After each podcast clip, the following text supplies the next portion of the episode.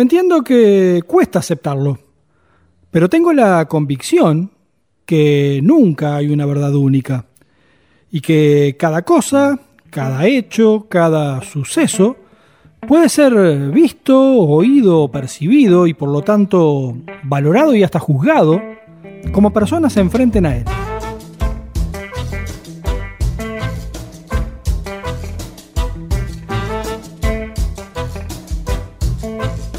También entiendo que para facilitarnos la vida, que para procesar las cosas, convivir con ellas y manejarnos naturalmente, simplificamos todas las posibles visiones en dos y las contraponemos. Yo soy tan solo uno de los dos polos. En esta historia la mitad. A la música no la aparto de este pensamiento.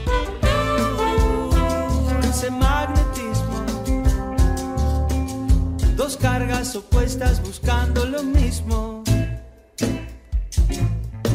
Por tanto, todos tenemos una definición de buena o mala música. Este verano, cuida tu salud y la de tus niños. Mantén el agua de tu piscina limpia, pura, cristalina. Vení a ProLimpio. Somos especialistas en limpieza. ProLimpio. www.prolimpio.com.uy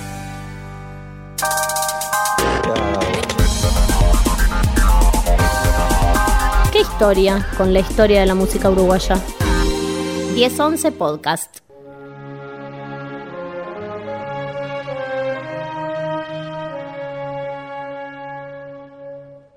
Pero ¿qué queremos decir cuando decimos esta es buena música o esta es mala música?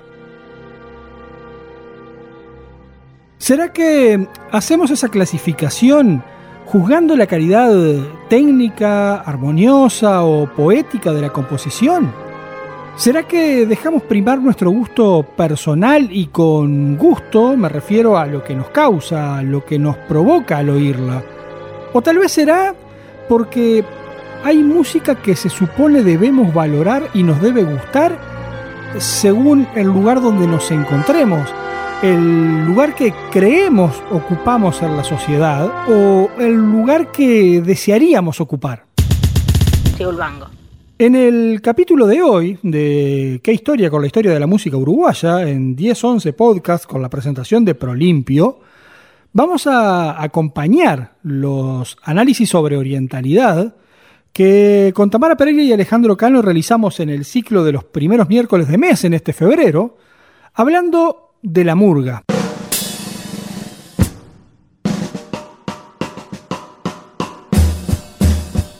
Y para hablar de la murga hay que hablar del carnaval. Una fiesta que, como nos cuenta la investigadora Elizabeth Alfaro, comenzó a celebrarse en nuestro país en la época de la colonia y era muy diferente a lo que conocemos hoy en día. El carnaval nuestro viene de la colonia, es decir, los primeros este, habitantes de la banda oriental traen lo que son sus tradiciones españolas y entonces reproducen acá lo que son las prácticas, digamos, de ese carnaval español.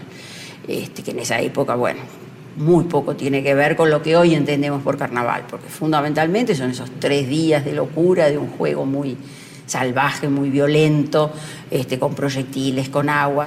Lo que pasa es que tempranamente comienza, digamos, a, consolidarse la presencia y el protagonismo de las comparsas o de las agrupaciones de carnaval. Entonces tenemos a los italianos formando sus este, agrupaciones de bel canto, donde salen a cantar fragmentos de ópera, por ejemplo. Tenemos otras muy marcadas por la, por la zarzuela, que era la música, digamos, popular por entonces, y apelan por lo general, por regla general, este, a lo que es el, contrafactum, ¿verdad? Ese recurso que es tan, característico de las culturas populares, que se apropian, digamos, de músicas este, conocidas por todos, ¿eh? músicas exitosas, tonadas, que están de alguna manera en la cabeza de todos, y le cambian la letra. En diálogo con el programa Pequeños Universos del canal Encuentro, la investigadora se refirió a la evolución que esta fiesta ha tenido, y hablando concretamente de la murga, ella marca los finales de la década del 60 del siglo pasado como el punto de inflexión y ubica en ese lugar a la murga La Soberana. La murga en los años 60 de alguna manera vive un proceso de no sé si de intelectualización, no, no, no es esa la palabra, pero bueno, llegan a ella artistas con formación, es decir, músicos, es decir, este, que, provienen de otros estratos sociales, culturales, etcétera, etcétera.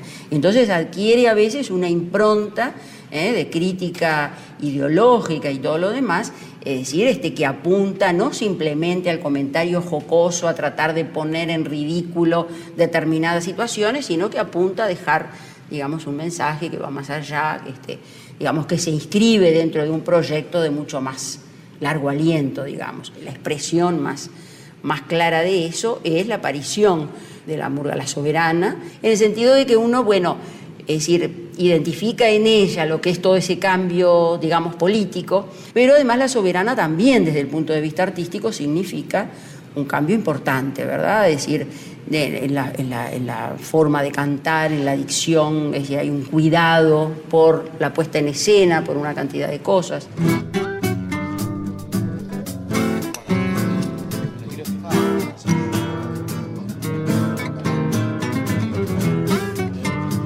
Si bien el género murga era menospreciado por una directa asociación a la bohemia y a los niveles más bajos de la sociedad y limitado al carnaval, Mostrador, Barrio Sur, en el sótano entonado por el faso y el alcohol, carnaval, bacanal, rock and roll.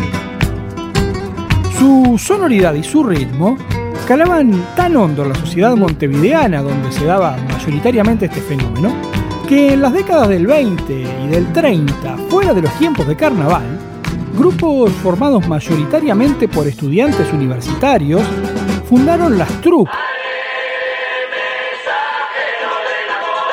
las que incorporaron varios recursos teatrales y comenzaron a intercalar voces solistas con el coro.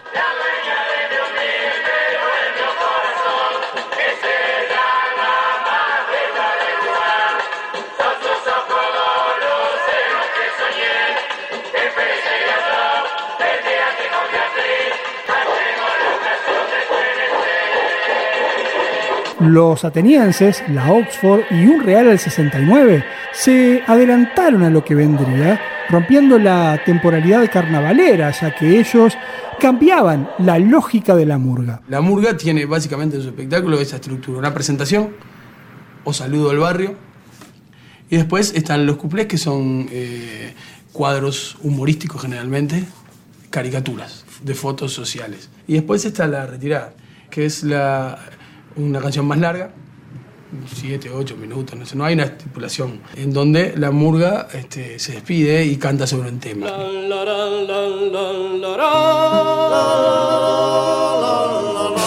Como lo decía Yamandú Cardoso, uno de los responsables de Agarrate Catalina, los espectáculos murgueros en el carnaval se presentaban como una secuencia de tres actos, donde lo más jugoso, lo más taquillero, está en la parte del medio, en el cuplé, donde se desata la crítica y el humor. Yo por guita he jugado hasta ludo, a la dama china, también ajedrez, al valero, al musi, al descompio y a la generala. Por guita jugué. Sin embargo, es la canción la que termina potenciando la murga, tal como pasaba con las troupes. Y para redoblar la paradoja, son cantantes y autores del interior del país, como los olivareños o José Carvajal el Zabalero, quienes comienzan a incluir el ritmo de marcha camión y los arreglos de voces emulando coros murgueros para dar origen a la murga canción. Sentados al cordón de la vereda, bajo la sombra de algún árbol bonachón, vimos pasar coquetos carnavales, careta viva de un pueblo con dolor. Y tanto la murga canción como varias murgas con la soberana como abanderada asumieron un compromiso social, ideológico y político del que también habló al programa Pequeños Universos el popular Pepe Veneno, director de La Soberana. Sigue tu lucha de pan y de trabajo, que el tamboril se olvida y la miseria no. Fuimos cambiando el maquillaje y lo hicimos mucho más teatral, los vestuarios también, mucho más amplios, más teatrales, empezamos a marcar ciertas suertes coreográficas, desplazamientos, sin abandonar tampoco, digamos, gran parte de los movimientos a piacere de la murga, ilustrando con los brazos. Y... Pero este aquí que también el cambio lo efectuamos en el mensaje, en el idioma que hablábamos, al punto que nos tildaban como una murga militante, eh, cuando nos detenían, nos bajaban de los tablados en aquella época. A mí me llegan a, procesar los militares, estoy casi tres años y medio preso, y después, bueno, digo, eh, pensando en la propia cárcel, digo, claro, fueron coherentes, porque nos habíamos transformado en un fenómeno social bastante serio. Adiós, juventud. Adiós, carnaval. Adiós, juventud. Pero a pesar de la dictadura, a pesar de la censura, el encarcelamiento y el exilio, aquellos artistas siguieron componiendo y junto a ellos comenzaron a aparecer nuevos nombres que harían cambios aún más significativos. En Francia, Jaime Ross comienza a componer fusionando la murga con sutiles diferencias respecto a lo que hacían Ruberlena o El Sabalero, modificando la murga canción por algo que él mismo denominó murga beat,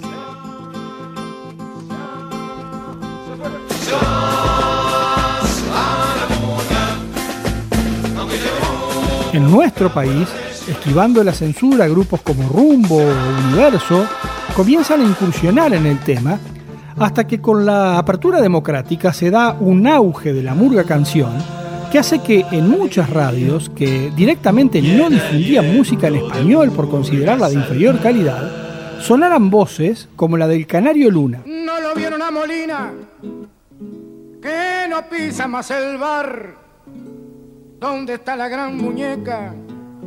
A finales de siglo son las bandas de rock las que incorporan la murga, pero lo hacen con una variable, el de utilizar el ritmo, el coro y los arreglos, pero para temáticas que no refieren al carnaval. ¿Cuántas lunas que se van?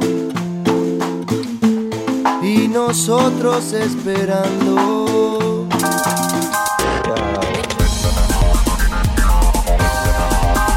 Historia con la historia de la música uruguaya? 1011 Podcast. ¿Viste cuando te subís a un auto ajeno y te preguntas, ¿por qué el mío no huele así? Ese es el poder de los productos ProLimpio en el auto. Ponele la sensación ProLimpio a tu vehículo. Siliconas, ceras, limpiadores, antiempañantes, perfumadores. ProLimpio. www.prolimpio.com.uy La evolución de la murga en su calidad coral, musical y artística es continua.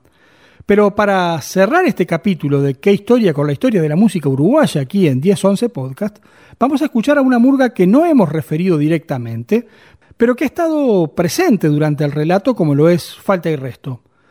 Una murga que ha hecho un aporte fundamental a la popularización del género y que en el año 1984 se bajaba de los escenarios carnavaleros cantándole al éxodo del pueblo oriental.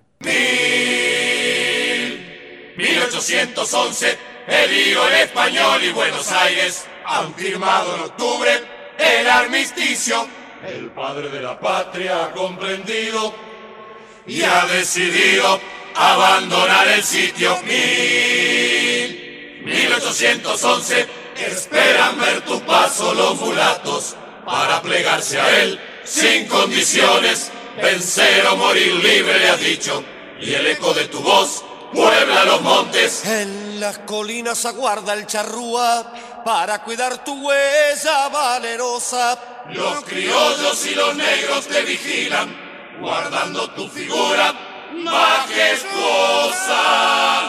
No existen diferencias entre los orientales, solidarios unidos que han tendido la mano y han dejado su casa, sus tierras y sus bienes por amar tus ideas y odiar al tirano. Nadie con más derecho de decidir destinos, nadie más venerado y amado por su gente. Podrías haber usado la voluntad de miles que hubiesen respetado tu autoridad imponente. Sin embargo, tu estirpe de manantial sereno formó un río de ideas, de honradez y coherencia, y nunca decidiste cuestiones de tu pueblo sin consultar su siempre soberana presencia. Mil, 1811, por eso te siguieron. Porque mientras algunos negociaban la historia de un pueblo de irredentos, tu verbo solidario alzaba multitudes y desenmascaraba traidores y silencios. Mientras ellos pactaban o aguardabas callado, confiaba en ti tu gente, condenada al mutismo, y vez enseñaste, no esperéis nada más que de vosotros mismos. Leguas a pie transitan, sosteniéndose apenas, luego los hostigan, tratando de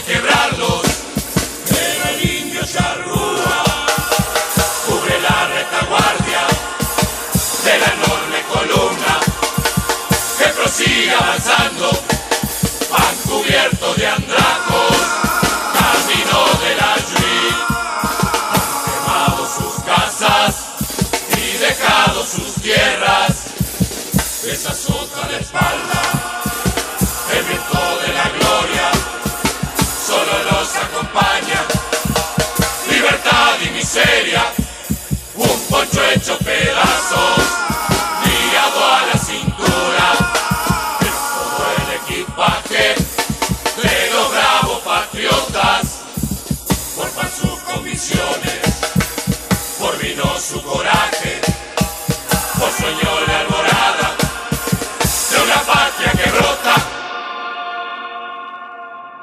Adelante, a la Yui. Sigamos adelante. Que del salto, el gran salto a la historia daremos. Esta patria oriental nunca parirá esclavos. Y ante ningún edío, jamás nos callaremos.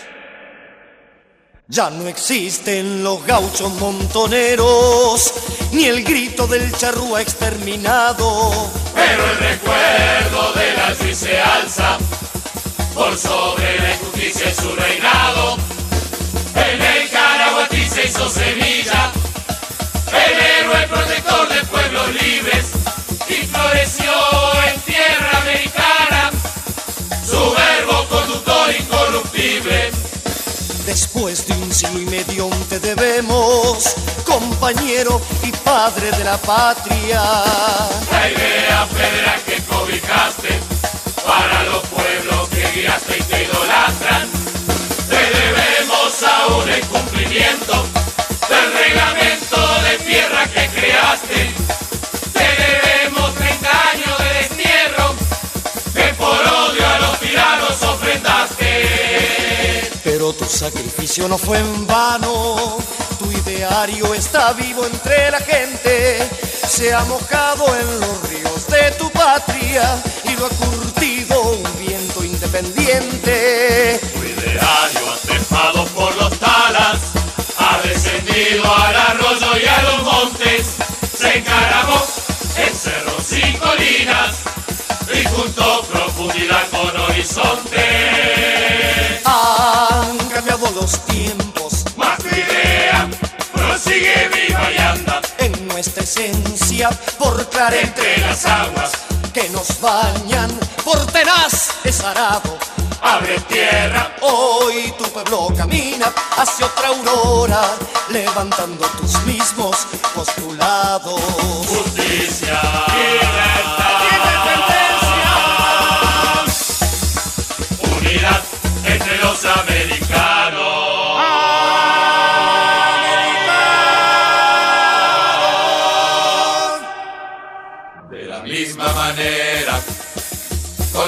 De la misma manera, con la misma esperanza es hoy que se retiran los cantos callejeros.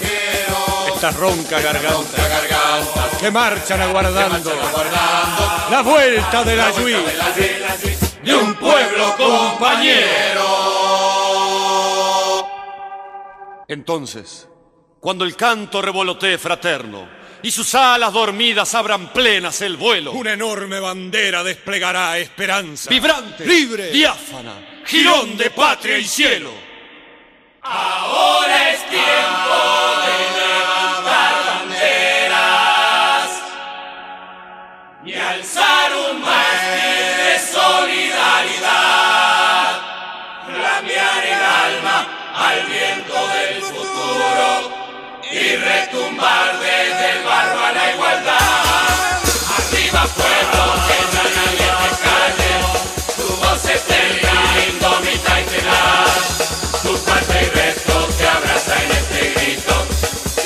al cielo, un de libertad.